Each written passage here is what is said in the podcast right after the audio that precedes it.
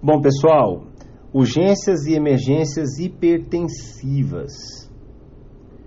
É, existe um consenso aí que se define como urgência e emergência é acima de 180 de sistólica, menos acima de 120 de diastólica, porém é importante considerar que a gravidade ela não está bem relacionada pelas cifras absolutas, tá bom?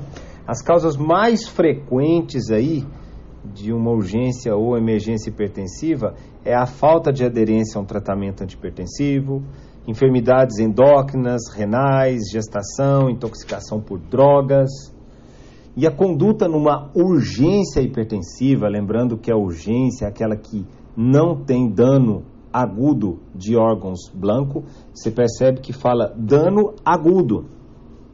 Por que fala dano agudo? Porque o dano crônico ele pode ser considerado como uma urgência hipertensiva. Por exemplo, se é uma pessoa que chega com uma hipertensão severa associada a uma insuficiência cardíaca congestiva, ou uma angina estável, ou um ataque isquêmico transitório, como definir isso na clínica lá, tudo muito difícil. Aqui estamos seguindo o livro, né? Isso aí é considerado urgência hipertensiva, né? Pode se controlar em horas, né? E não necessariamente o paciente deve ser hospitalizado. Nesse caso aí pode entrar, né, com medicamentos como um beta-bloqueante ou um IECA. Nós temos então o enalapril, 10 a 20 miligramas por via oral, o labetalol de 100 a 200 miligramas, o atenolol, né, se não existe contraindicações. E o objetivo aí é alcançar uma redução de 20 a 25% da pressão que estava quando chegou. Então tem que abaixar de 20 a 25%. Já a emergência é aquela que tem dano em órgão-alvo. Cefaleias, náuseas, vômitos, alteração de visu alterações visuais, confusão, convulsões, né, edema de papila, na tomografia percebe hemorragia intracraniana, lesão isquêmica. No caso do coração, angina de peito, falta de ar e dor intenso secundária a uma dissecção da aorta. Isso aí tudo é, dano alvo. Né? É uma, tem que observar uma astenia, uma oligúria, uma poliúria, uma hematúria, edema, tudo isso aí pode ser algo agudo que está devido ao peso no sistema renal. Então, a urgência hipertensiva, você pode reduzir os níveis seguros em 24, 48 horas. Os medicamentos nós já falamos. E não se esqueça, Samara, não se esqueça. E um paciente que chega com, com hipertensão severa, associada a uma insuficiência cardíaca congestiva, uma angina estável, ataques isquêmicos transitórios é considerado urgência, não tem dano em órgão-alvo. Isso é crônico. Crises assintomáticas, uma hipertensão arterial acelerada não complicada, epistaxe moderado ou leve, né, uma hipertensão arterial em transplantados renais, uma hipertensão, uma hipertensão arterial né, pré-operatório, pós-operatório. Então, uma hipertensão em queimados. Queimados é urgência. Grandes queimados é emergência.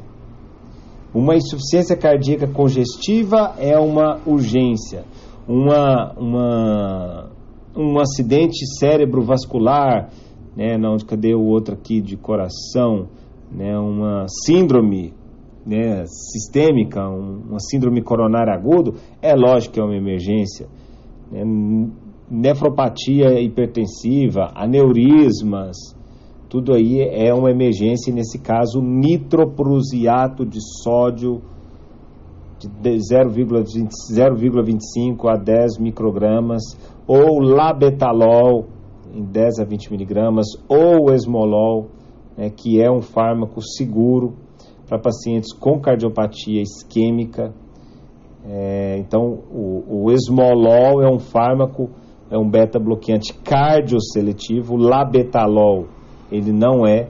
O esmolol ele é seletivo, então ele é seguro para pacientes com cardiopatia isquêmica, ok? Esmolol, da esmola, uma esmola pelo amor de Deus, ele é o que pode dar para o coração isquêmico.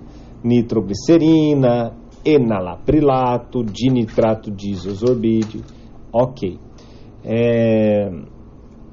Em situações de paciente com acidente cerebrovascular, nas primeiras 24 horas, você só vai preocupar com a pressão se ela estiver acima de 220 e acima de 120.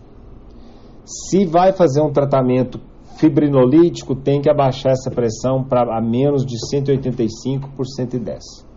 Na emergência, tem que abaixar de 15 a 25% né, na, na prime nas primeiras duas horas, ao contrário da, da urgência, que você pode abaixar até 25%. Duas exceções que você tem que abaixar a cifra rápido: dissecção da horta e edema agudo de pulmão. Ok? É, sobre uma emergência hipertensiva no idoso, é preferível né, uma atitude expectante depois de reduzir as cifras a 160 por 100. Então, o idoso, você manter a pressão ali em 160 por 100 naquele momento e depois fazer um segmento é mais interessante. Se há demonstrado que 30 a 60 minutos de repouso acaba controlando até 45% dessas crises hipertensivas. Ok?